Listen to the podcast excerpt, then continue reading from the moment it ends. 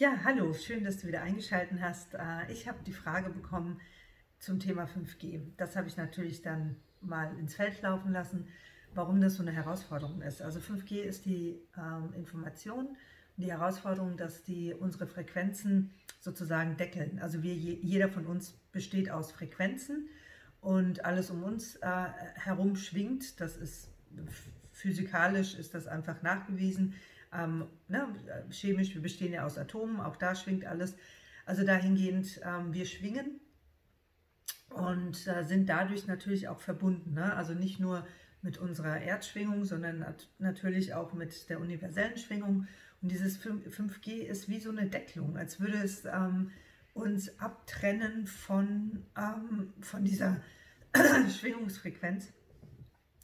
Und äh, das macht uns dann zu schaffen oder alle also allem Leben zu schaffen.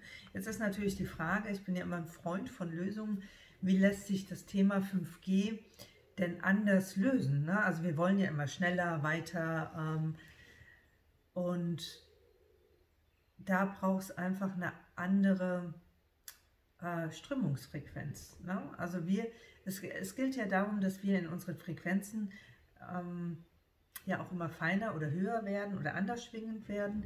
Und dieses 5G äh, hat einfach eine Frequenzschwingung, die nichts mehr durchlässt im Endeffekt. Also wie so ein Deckel auf den Topf und da geht nichts mehr durch. Genau, also das ist so die Information und freue mich sehr, wenn du vielleicht deine, ähm, ja, deine Schwingung oder was auch immer du an Informationen dazu hast, hier unten äh, dann in den Kommentaren teilst und äh, einfach mal die Ansichten von, von euch würde mich auch mal interessieren. Ich freue mich sehr, wenn du wieder einschaltest und wenn du Fragen hast, äh, die ich äh, irgendwie weiterleiten darf oder die ich dann bekommen kann, melde dich. Tschüss.